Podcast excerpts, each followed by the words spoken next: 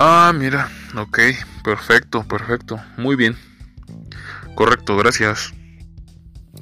Inmediatamente después de eso, el doctor Espíndola se dirigió hacia la oficina del director, presentando definitivamente su renuncia, sin importarle lo que le dijera o lo que pudiera responderle. El problema fue que nunca llegaron a una solución que probablemente pudo haber sido la correcta. En este pequeño audio te agradezco por tu atención y la solución la daremos con nuestros compañeros. Gracias.